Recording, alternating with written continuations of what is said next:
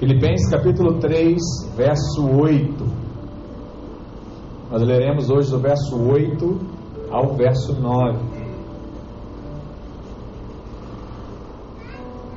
Quando você está procurando aí na sua Bíblia, hoje eu quero orar também para todo aquele irmão que veio para cá hoje disperso, obrigado, puxado pela orelha, né, para que Deus fale ao seu coração. Então, se você veio hoje nesse estado, quer dizer que hoje Deus vai falar com você. Amém? Essa palavra é para você também. Filipenses 3, verso 8 e verso 9.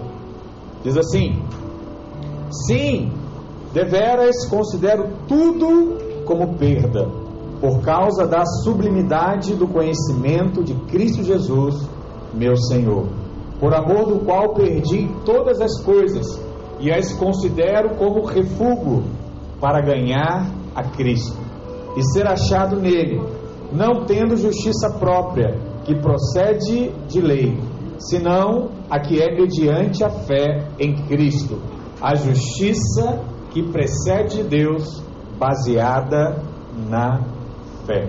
Vamos orar? Pai, em nome de Jesus, colocamos o nosso coração diante de Ti e eu coloco essa igreja diante dos Seus olhos. Senhor, somos gratos por tudo aquilo que o Senhor tem feito pelo milagre do crescimento e da multiplicação que o Senhor tem gerado em nosso meio. Nesses dias, os nossos olhos podem ver o teu agir, assim como nós víamos há anos atrás, somente pela fé. Hoje, os nossos olhos naturais são capazes de ver o seu milagre se materializando. Por isso, nesses dias decidimos avançar a um nível ainda maior de fé, para que possamos ver coisas ainda maiores. Mas eu lhe peço em especial que o Senhor fale ao coração daqueles que hoje entraram por essa porta com o coração disperso, sem nenhum tipo de expectativa, achando que viriam apenas em mais um culto, em mais uma reunião. Que o Senhor fale de uma forma extravagante, extravagante, de uma forma extraordinária, que o teu espírito revele aquilo que é do alto aquilo que é do teu trono nessa manhã, em nome de Jesus. Diga amém. Irmãos, o tema da nossa mensagem hoje é esse: revelações que nos tornam imparáveis. Bom, hoje você se tornará imparável. Você vai sair daqui debaixo dessa convicção. Mas eu sei que talvez você está me ouvindo aqui hoje e alguma vez na vida você já sentiu o desejo de parar. Você já sentiu um desejo de abandonar tudo, de sumir do mapa, né, de ir para outro planeta. Você tem até dito isso para o seu marido, para sua esposa, para seus pais. Sabe, o meu desejo hoje é sair, desaparecer de tanto problema que eu tenho para resolver. E o que é engraçado é que mesmo cristãos genuínos passam por isso. E passa por um único motivo: pelo motivo da falta de revelação. Falta revelação. Eu digo isso porque se nós viermos domingo após domingo ao culto, nós teremos ouvido uma pregação de fé pelo menos 52 vezes no ano. Você sabia disso? 52 palavras de fé para você crer que Deus pode fazer.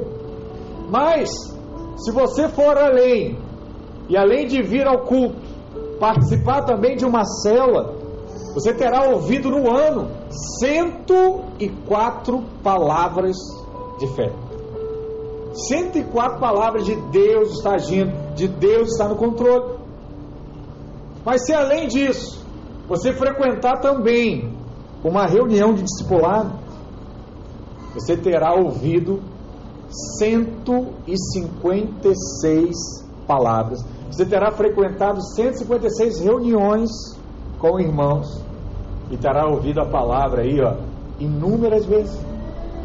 Mas se você for além, e além disso, ouvir uma palavra, ler a palavra, né, ouvir uma pregação durante a semana, provavelmente você terá ouvido aí 500 palavras durante o ano. Olha que coisa preciosa. Mais de 500 vezes você terá contato com a palavra de Deus anualmente.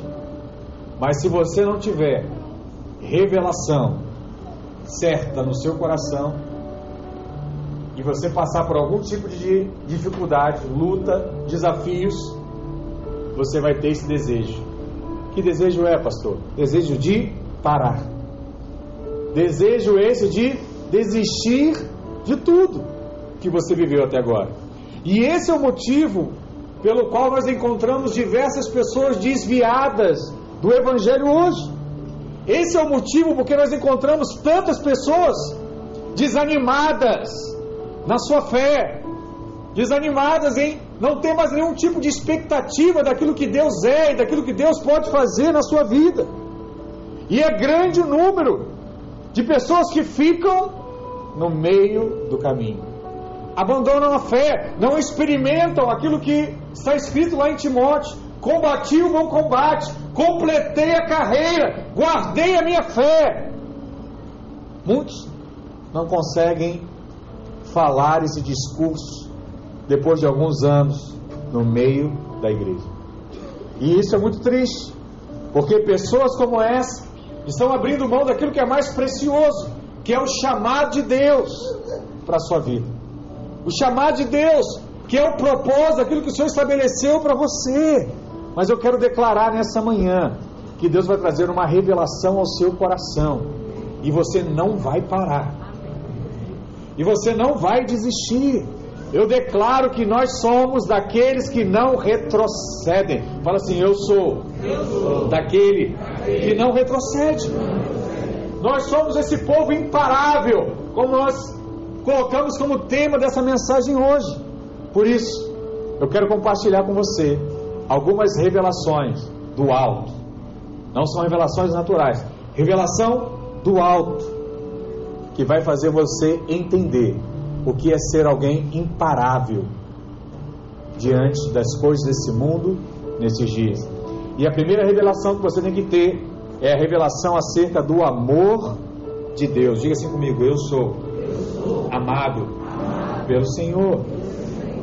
Quando o amor de Deus ele é revelado ao nosso coração e deixa de ser apenas um conhecimento natural da nossa mente, tudo na nossa vida passa a ser afetado. E Deus, ele começa a ser nos revelado não mais apenas como Senhor, mas sim como o nosso Pai. Não mais como um Deus distante, impessoal, no qual eu não vejo, no qual eu não me responde, no qual eu não falo, mas em um Deus que é presente, num Deus que me faz, sabe, sentir e me guarda em meio a tudo que eu vivo nesses dias. Efésios 3, verso 14 vai dizer o seguinte: presta atenção na palavra. Por essa causa me ponho de joelhos diante do Pai, de que toma o nome toda a família tanto no céu como sobre a terra, para que, segundo a riqueza da sua glória, vos conceda que sejais fortalecidos com poder, mediante o seu espírito, no homem interior. Alguém está orando de joelhos ao Pai, pedindo forças, pedindo, sabe, disposição para lutar. Verso 17: E assim habite Cristo no vosso coração pela fé, estando vós arraigados e alicerçados aonde? Em amor. A fim de poder poder descompreender com todos os santos, com todos os separados, qual é a largura, o comprimento, a altura e a profundidade, e conhecer o amor de Cristo, que excede todo entendimento Sabe o que é isso? Eu errei, eu aprontei, eu mereço sofrer pelaquilo que eu fiz. Esse é o entendimento natural.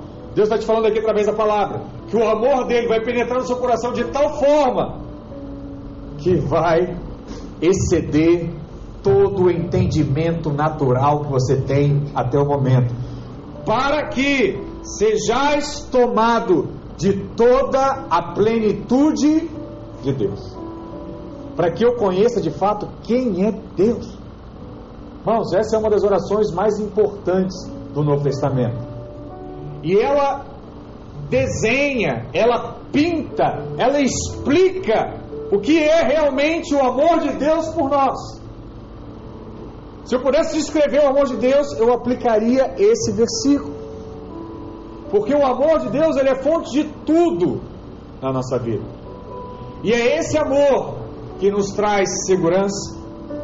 É esse amor que nos traz cura emocional para tudo aquilo que eu sofri, para tudo, tudo aquilo que eu vivi, abandono, desprezo, desilusões.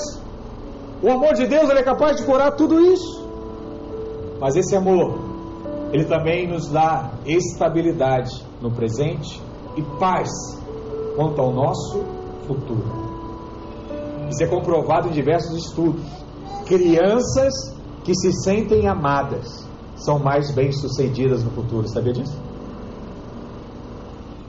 A criança que sabe que o pai e a mãe ama, ele consegue estudar com mais tranquilidade. Ele consegue buscar o primeiro emprego com mais tranquilidade. Ele deslancha. Isso é muito importante. Homens de Deus, mulheres de Deus, que sabem o amor de Deus por eles, deslancham nessa vida. Crescem, avançam, prosperam. Porque por muitos anos o inimigo ele tem destruído a imagem da figura paterna na vida de pessoas. Como, pastor? Destruindo o relacionamento de pais e filhos.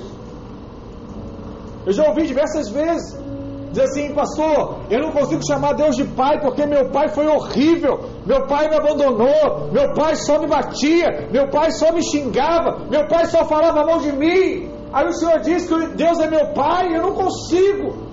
Isso para mim, na verdade, é um bloqueio. Muitos pensam dessa forma, porque o diabo tem agido assim. Ele tem destruído a imagem de um pai que ama os seus filhos.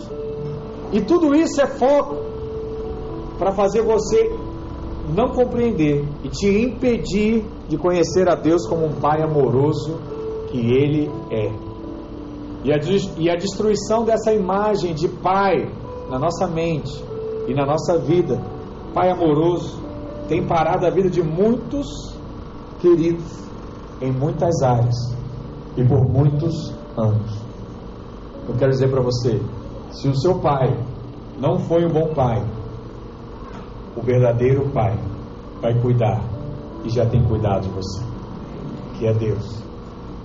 Eu quero te pedir de todo coração que você ore para que o Senhor, ouça isso, ore para que o Senhor ajude a perdoar, a você perdoar o seu pai terreno, independentemente do que ele tenha feito com você ou que ele faz até hoje.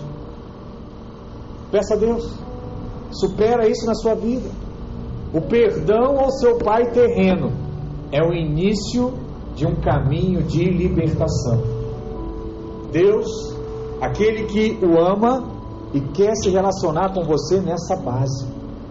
Ele quer te mostrar o poder que há nesse tipo de relacionamento. E essa revelação não irá não só trará restauração à sua vida e ministério, como te levará a ser um líder imparável. Como te levará a ser um homem, mulher de Deus imparável. Porque o desejo do apóstolo Paulo, lá em Efésios 3,19, é que tenhamos revelação das dimensões do amor de Deus por nós. Porque só assim você será capaz de experimentar a plenitude do amor de Deus. Eu sei que muitos aqui já têm visto o amor de Deus em alguma área da sua vida. Ah, pastor, eu estou aqui porque eu senti que Deus cuidou de mim num problema, eu sou grato porque Deus resolveu tal coisa na minha vida. Então, há essa expectativa. Mas eu quero dizer para você que isso é muito pouco. Deus, Ele quer revelar ao seu coração a plenitude, o tamanho do amor que Ele tem pela sua vida e tudo aquilo que Ele deseja fazer em você e através de você nesses dias. É algo muito precioso. Paulo está orando para que venhamos a ter uma fé firme, com raízes profundas, no firme fundamento, para sermos crentes, sabe o que? Estáveis. E a pior coisa é ter um crente que varia de acordo com aquilo que seus olhos estão vendo. Hoje estou crendo, amanhã não creio mais. Agora de manhã, pastor, saí daqui crente. À tarde, lidei com o problema e já me tornei no, novamente descrente. É complicado.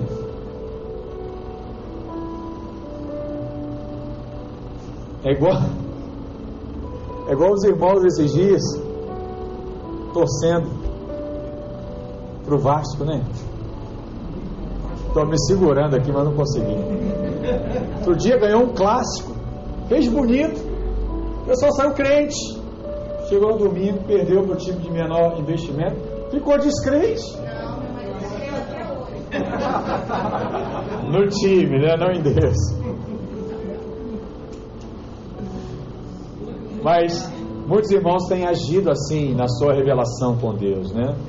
Para isso, Ele quer nos fazer a compreender qual é a largura, o comprimento, a altura e a profundidade do amor de Deus. E essa palavra aqui, compreender, no original é catalambambo. Olha que coisa chique, hein? O pastor fala todas as palavras. Que significa o que? Obter, né? tornar próprio, dominar, a ponto de aquilo ser seu. Esse é o desejo, né? Desse compreender, tomar posse desse amor. Isso é incrível, porque a oração não é apenas compreender, mas viver essa realidade nas nossas vidas. Que realidade é essa, pastor? A realidade do amor de Deus. Santo Agostinho ele diz que a medida do amor é o amor sem medida. Não tem. Eu não consigo compreender, porque é muito grande. Ele sempre me constrange. Será que você já falou isso alguma vez? E eu falei diversas vezes: o amor de Deus me constrange, porque eu estava esperando alguma coisa Ele me deu mais. Eu estava numa expectativa e Deus fez mais. Eu estava esperando uma porta, abriu duas portas. Eu estava aguardando uma resposta deram três respostas. Por quê? O amor de Deus, ele sempre nos surpreende. Por mais que possamos tentar descrever a medida desse amor, nunca seremos capazes de fazê-lo, pois de fato é um amor sem medida, é um amor infinito, não tem como medir. O amor de Deus ele é comprido o suficiente para alcançar o homem com o seu perdão, desde o Éden até o milênio. O amor de Deus ele alcança o perdão na sua vida. O amor de Deus ele é largo o suficiente para desejar que todos os homens sejam salvos. Esse é o desejo de Deus. Ele quer trazer salvação a todas as casas.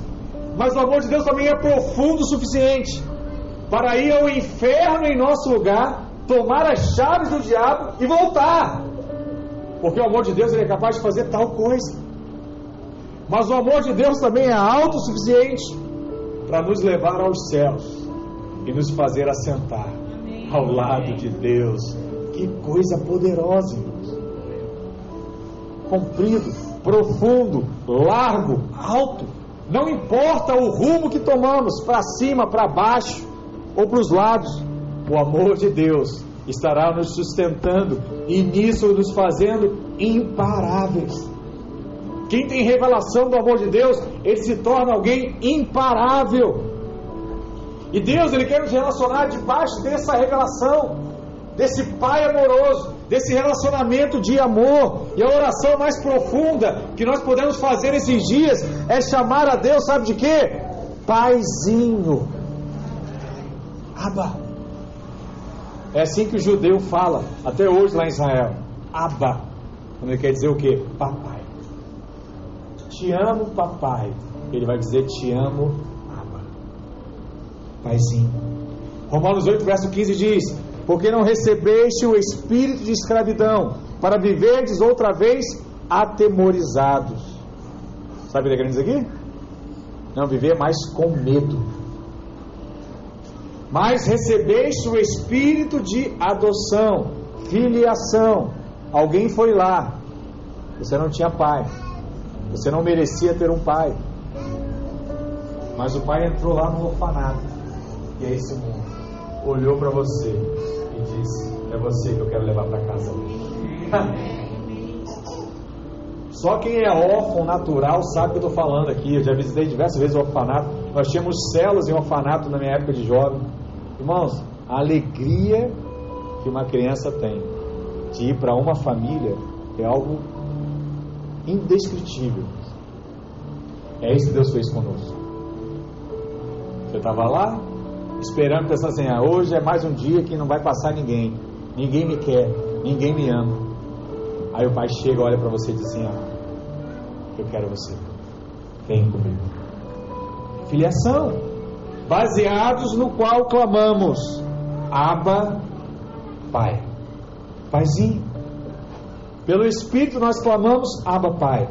E a Abba é essa forma que você chama a Deus de Paizinho no dia mal, no dia da angústia, entre no quarto e fale só uma coisa: Paizinho, Abba, me ajuda, me ajuda, muda isso na minha vida, muda essa realidade em mim. Eu preciso de Ti. Se você fizer essa declaração, ninguém poderá te parar mais. Porque você está colocando toda a sua expectativa em Deus. E Deus ele é o único capaz de resolver os problemas que você está vivendo hoje. 1 João 4,10 diz: Nisto consiste o amor, não em que nós tenhamos amado a Deus, mas em que Ele nos amou e enviou seu Filho como propiciação pelos nossos pecados. Não fui eu que amei ele, ele que me amou primeiro. E é por isso que eu estou hoje sustentado em Deus, e assim eu creio. A revelação do amor de Deus por nós é mais poderosa do que nós que o amamos. O nosso amor, irmãos, ele é condicional. É igual criança, dá bala, dá biscoito, ela vem te dar um abraço. Muitas vezes é por interesse. Mas o amor de Deus não tem interesse algum. O amor de Deus ele é completo por você. Você precisa crer nisso. Não é troca. Olha para mim. O amor de Deus não é troca. Se você se relaciona assim com Deus, não é a forma que Deus se relaciona com você. Não importa o que você faça, deixe de fazer. O amor de Deus ele é incondicional. Ele vai te amar sempre. Ele estará ao seu lado sempre. Ele vai te ajudar sempre. E essa é a vontade do Senhor para sua vida. Esse é o desejo dele por você. Sempre gostamos de dizer que devemos voltar ao primeiro amor. Como diz lá em Apocalipse 2,4. Quem lembra desse texto? Diga assim: Tenho, porém, contra ti que abandonaste o teu primeiro amor. A palavra usada aqui no original, no grego aqui para primeiro é protos. E é a mesma palavra que aparece lá em 1 João 4:9. E ela diz assim: Nós os amamos porque Ele nos amou primeiro. Então, a verdadeira interpretação do texto de Apocalipse deveria ser assim: ó. Tem, porém, contra ti que esquecestes a verdade de que eu te amei primeiro. Qual era o problema dos crentes naquele tempo? Eles esqueceram que o amor era de Deus e não deles em relação a Deus. Deixa eu te falar, Deus sabe que nós somos falhos.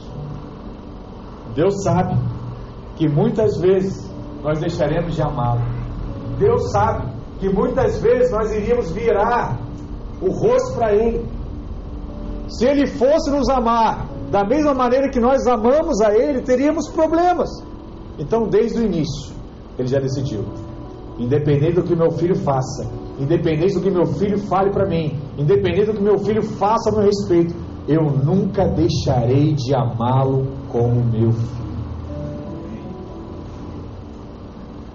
Nós vimos isso semana passada. A graça deu um testemunho aqui do sobrinho, que nem filho era. O que ela não fez para resgatar o sobrinho? Nem mãe era. O amor dela não pode ser maior do que o amor de Deus. Se o amor de um homem é capaz de resgatar um viciado, investir nele para que haja libertação, o que Deus não é capaz de fazer por nós nesses dias. Eu tenho certeza que aqui ninguém se encontra como aquele adolescente, viciado e preso no tráfico. Você pode estar mal, mas naquela situação eu creio que ninguém está aqui hoje. Então, se houve salvação para ele, através de uma pessoa, há salvação para a sua vida também. Há salvação para a sua casa, há salvação para os seus sonhos. O que me resta, pastor? O que eu preciso? Crer no tamanho desse amor. Hoje tá, a luta está grande.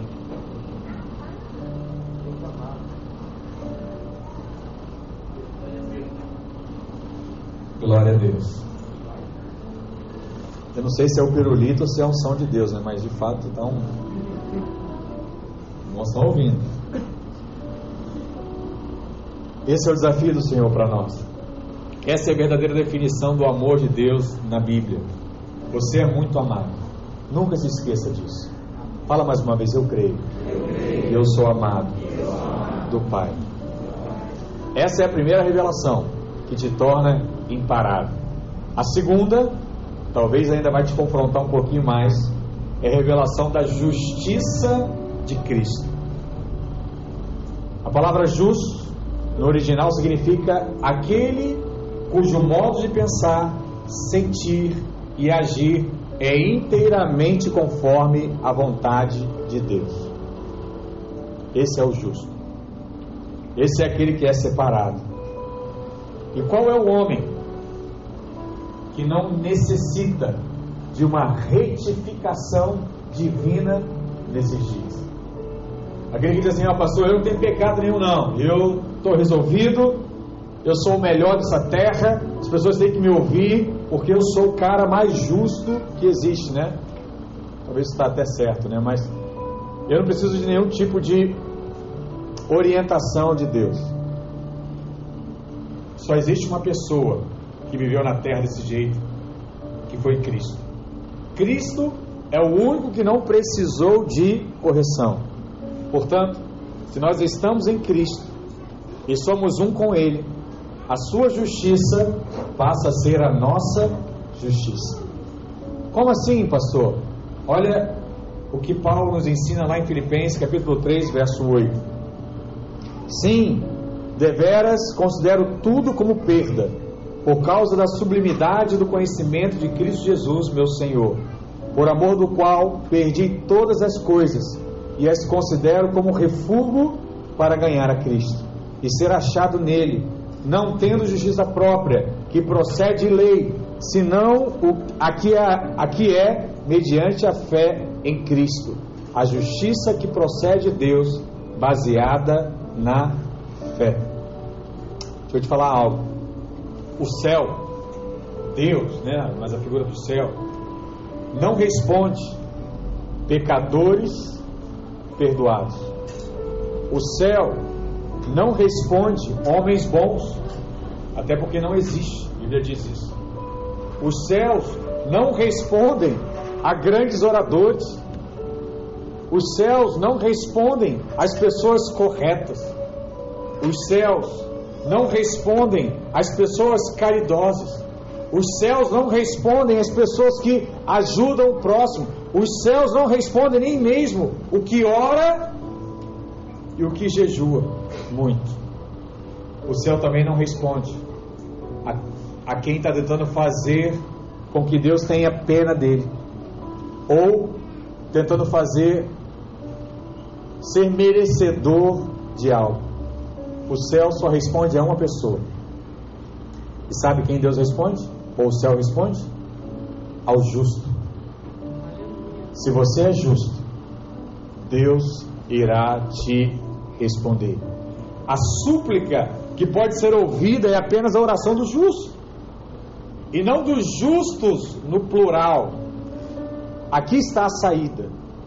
A saída aqui é o próprio Cristo.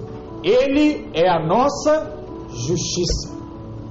Se eu creio em Cristo, se eu tenho fé em Cristo, e se eu aplico isso, logo me torno justo. E se assim eu sou, o que eu oro a Deus, Deus ouve.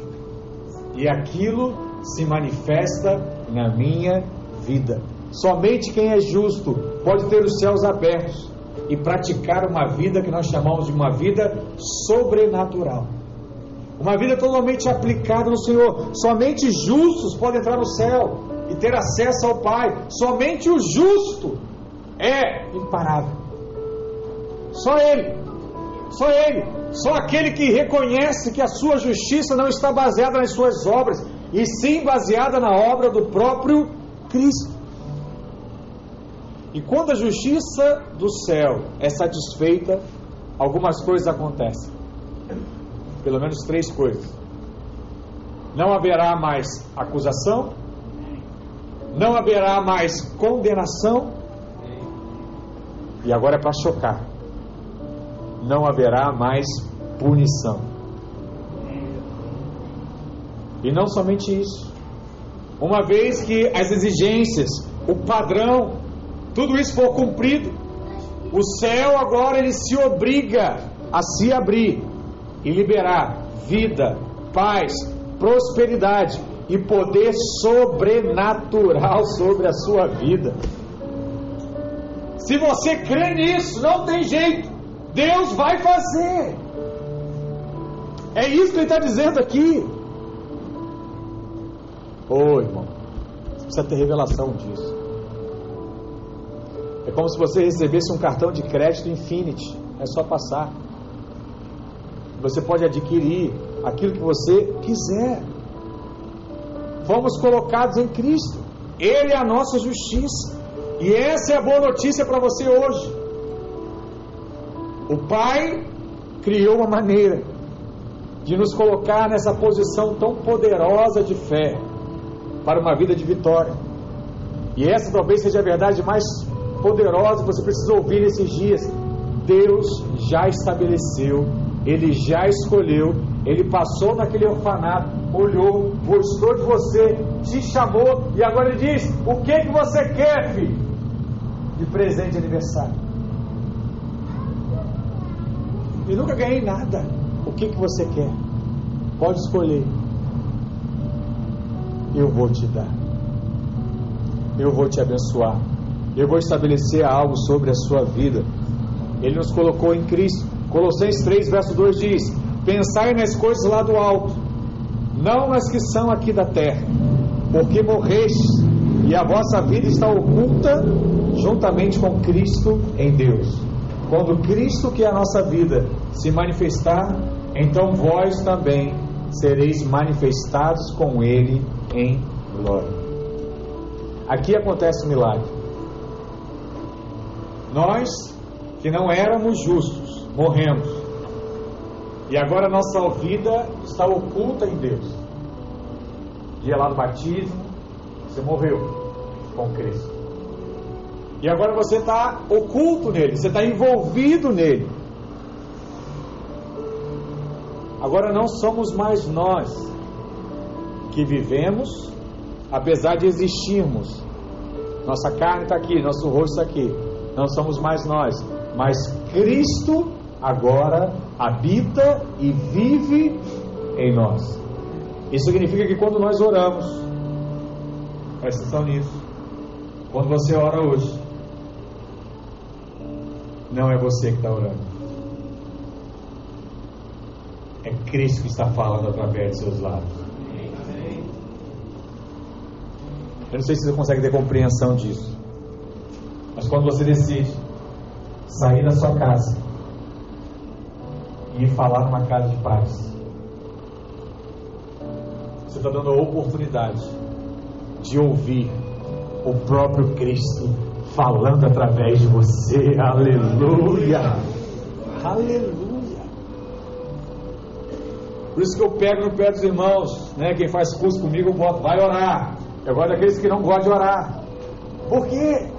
Porque eu preciso ensinar e a pessoa precisa ter revelação que a oração não é ela. Quando eu abro a minha boca, eu dou oportunidade para Deus falar através de mim. E é Ele que sabe o que eu preciso. E é Ele que sabe o que eu necessito. É Ele que sabe o que vai acontecer comigo quando eu sair da minha casa para ir trabalhar. Ele já sabe. Por isso que eu preciso abrir a minha boca de manhã e orar. Porque Ele vai me guardar todos os passos que eu vou caminhar naquele dia. Pare de achar que é você. Você não sabe de nada. Quem sabe é o Senhor. Quem gosta de orar, porque já entendeu esse negócio.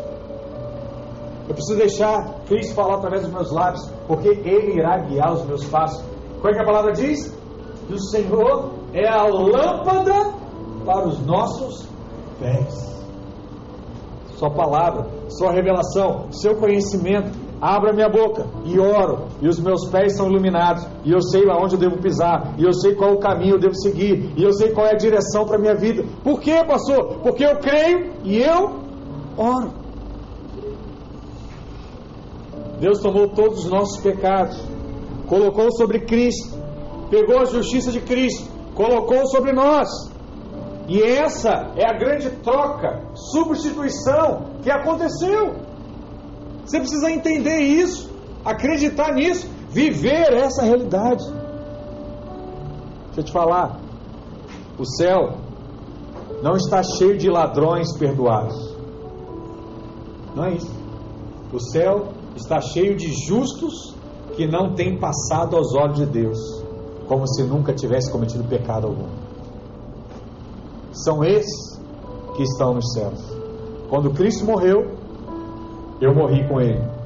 Quando ele ressuscitou, eu ressuscitei com ele, numa nova vida, agora em Cristo Jesus.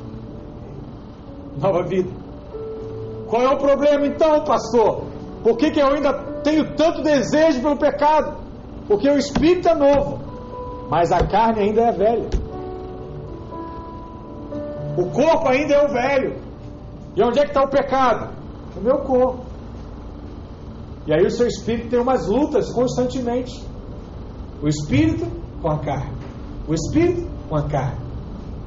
Se eu creio na revelação do amor de Deus, da justiça de Deus, o espírito vai vencer a carne.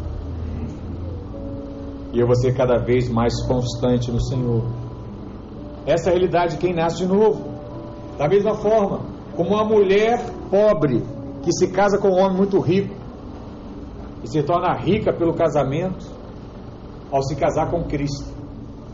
Toda a riqueza passa a ser sua,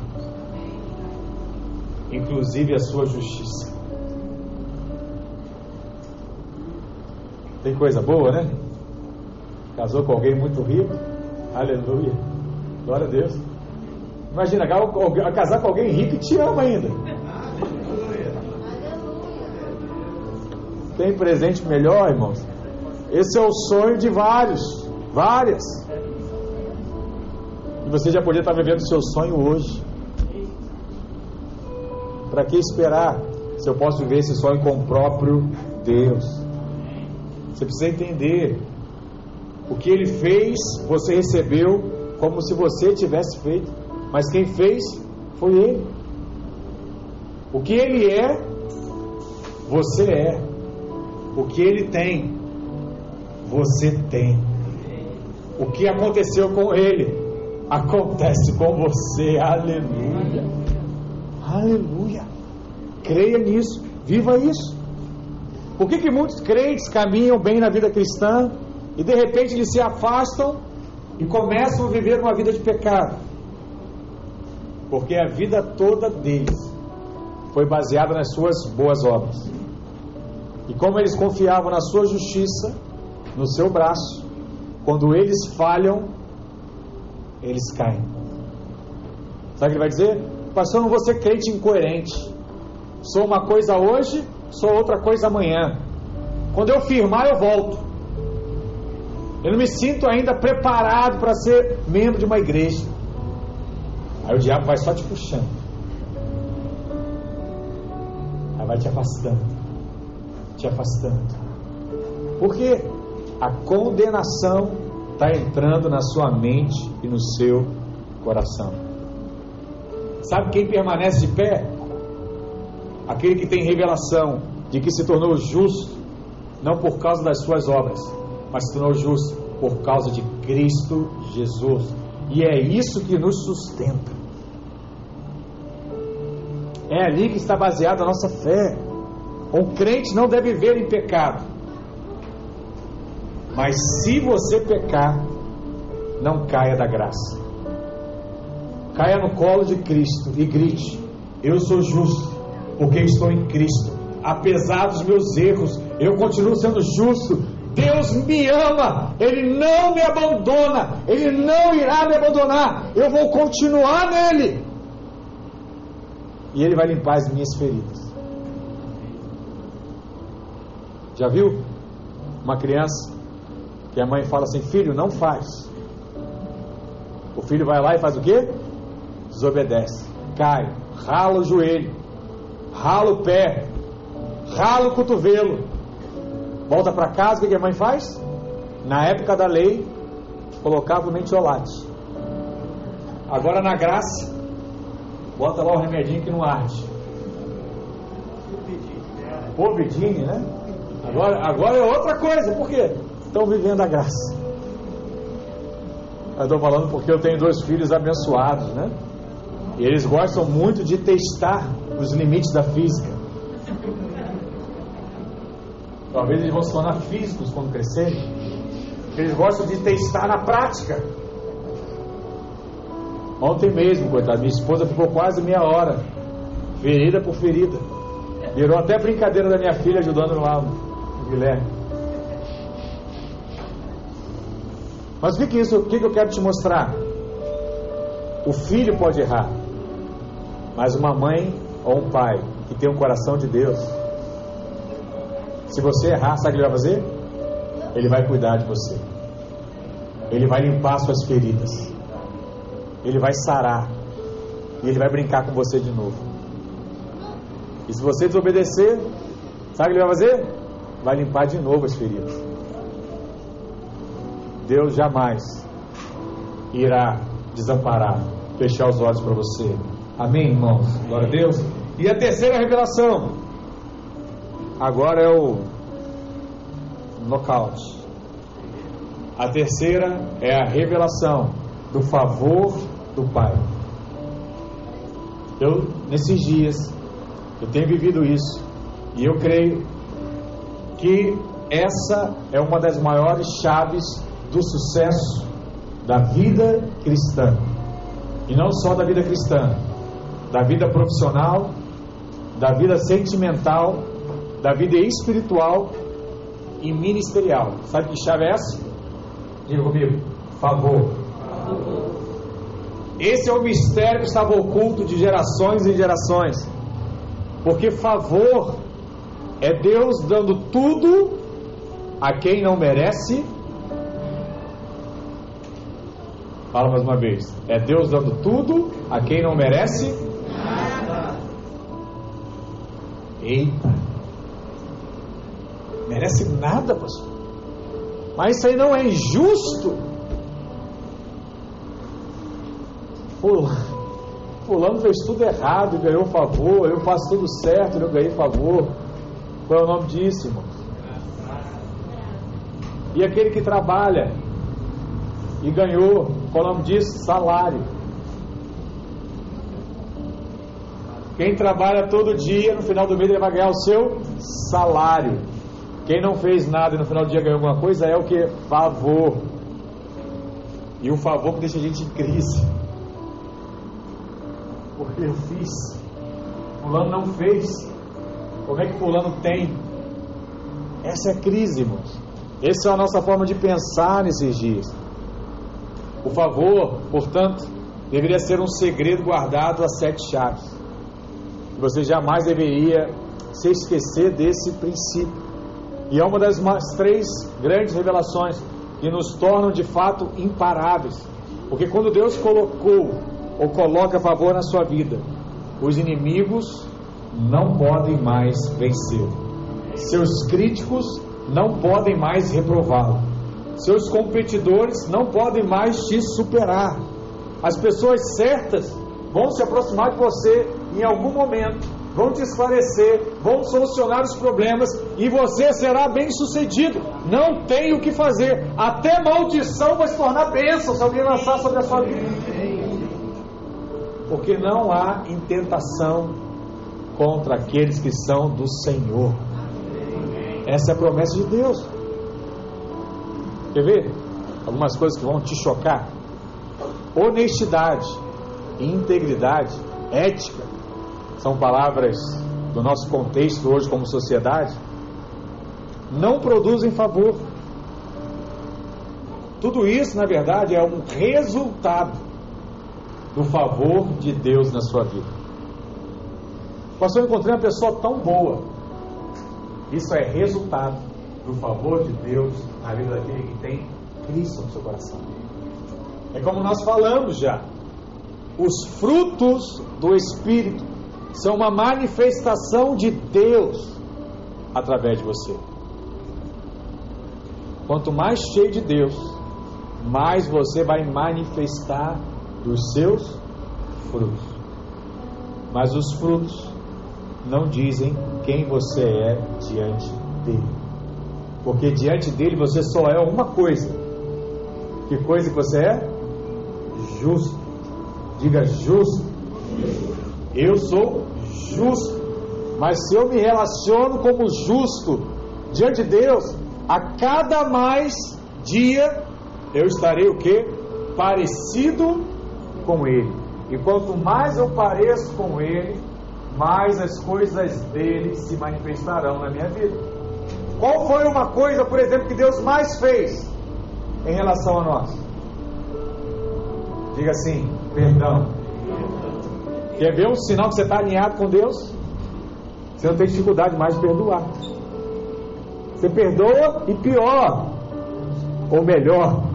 Você sabe qual é o nível maior do perdão? É o esquecimento.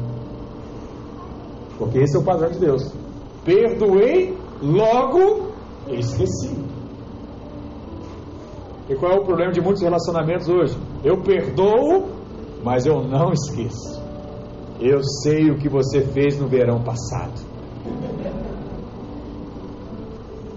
Aí você lá dá café da manhã, compra presente, dá joia, faz tudo.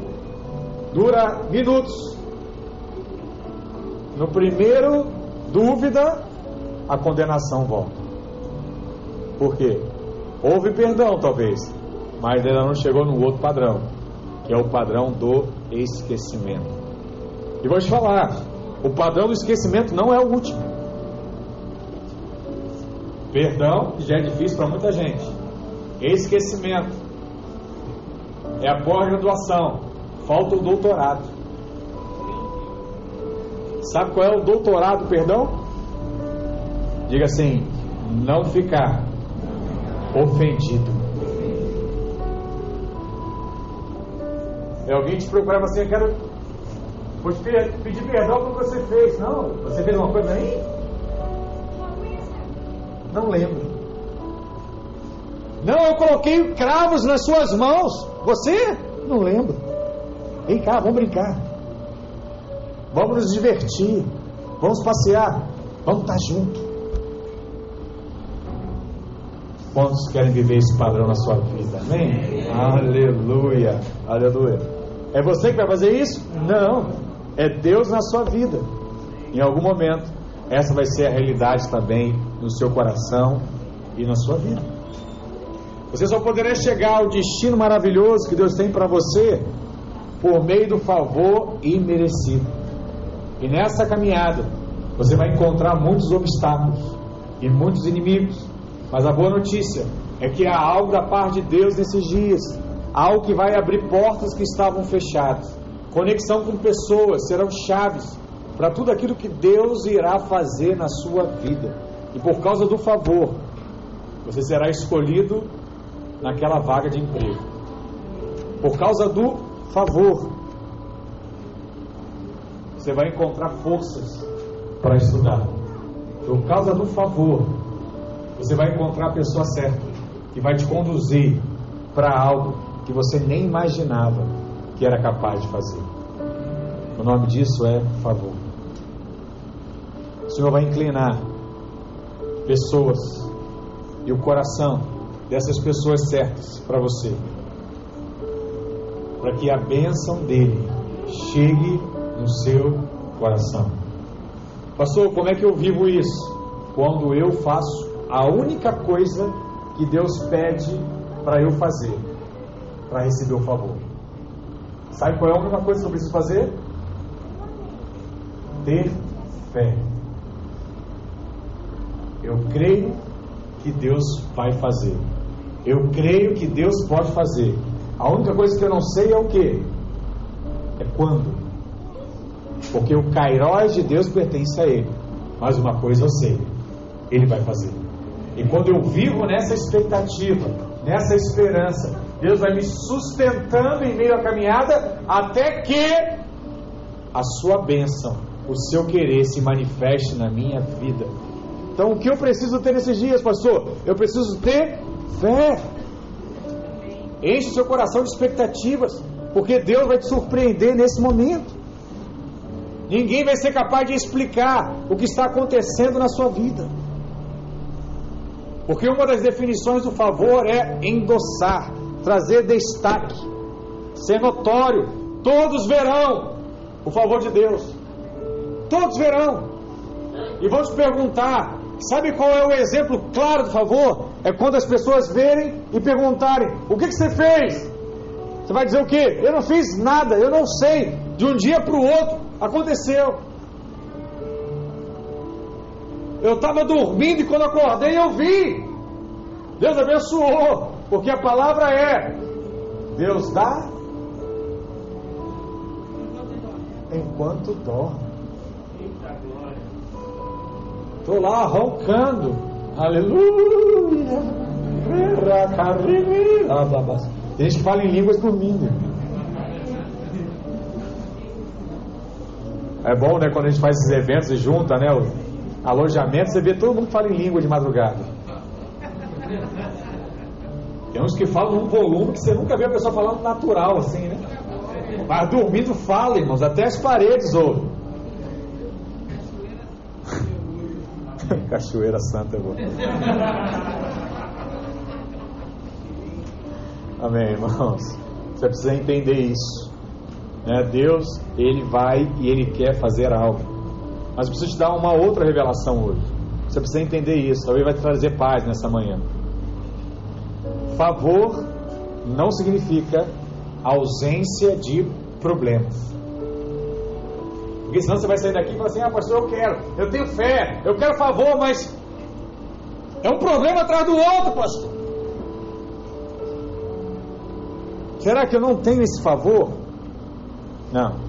Favor não é ausência de problemas. Favor é vencer os seus problemas. Isso é favor. Por exemplo, o favor não foi capaz de tirar Daniel da cova dos leões, mas fechou a boca dos leões todos. Nenhum leão conseguiu morder Daniel. Favor não impediu também de Daniel e seus amigos serem jogados o quê? Na fornalha. Mas o favor impediu que eles foram, fossem queimados na fornalha. Lembra de uma coisa: favor sempre é notório e não tem explicação. Como é que você vai explicar jogar alguém na fornalha e o cara não ser queimado?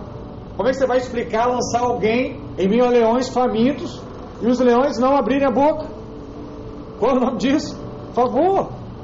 O favor não pode impedir que as tempestades venham contra você. Mas o favor te faz andar sobre as, as águas da tempestade. Aleluia.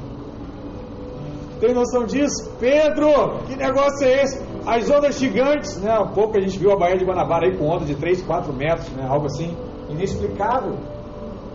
Aí você vê alguém andando sobre as águas, sem estar com prancha. Qual o nome disso? Favor. O favor de Deus, ele é maior do que a depressão. Ele é maior do que a ansiedade. Ele é maior do que as cadeias de vício e pecados. Ele é maior do que a enfermidade. O favor de Deus, ele é maior do que a pobreza e todo tipo de medo que você possa estar enfrentando hoje. O amor de Deus ele é maior do que tudo isso, favor, né? Porque o favor é suficiente para que você vença todos esses obstáculos na sua vida. Por isso, eu quero desafiar você nesses dias a viver no favor e não se desviar nem para a esquerda nem para a direita. Porque Deus, ele já tem guardado tudo sobre a sua vida. A vida normal de um crente é crer que ele é abençoado em tudo que faz.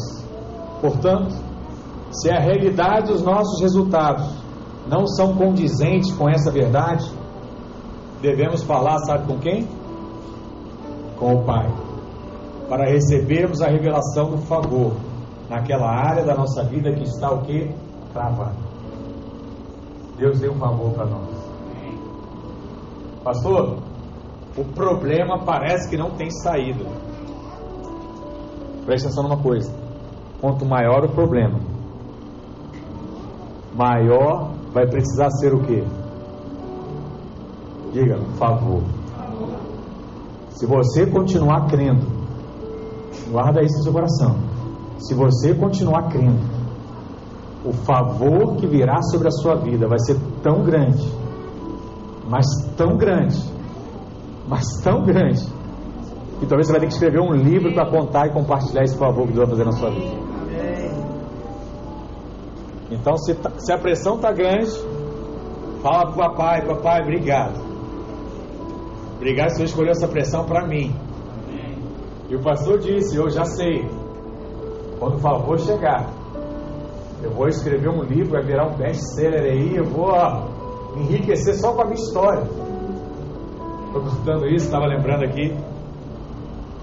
Ano passado, o irmão estava dando testemunho numa reunião dessas de empreendedores que a tia dele fez um livro contando a história dela de emagrecimento. Ela emagreceu ao ponto, postava isso nas redes sociais e quando ela acabou lá o, o emagrecimento que ela queria, chegou ao peso que ela queria ideal, ela escreveu toda aquela história. E o livro custava acho que 20 reais. E ela vendeu na primeira edição 500 mil livros.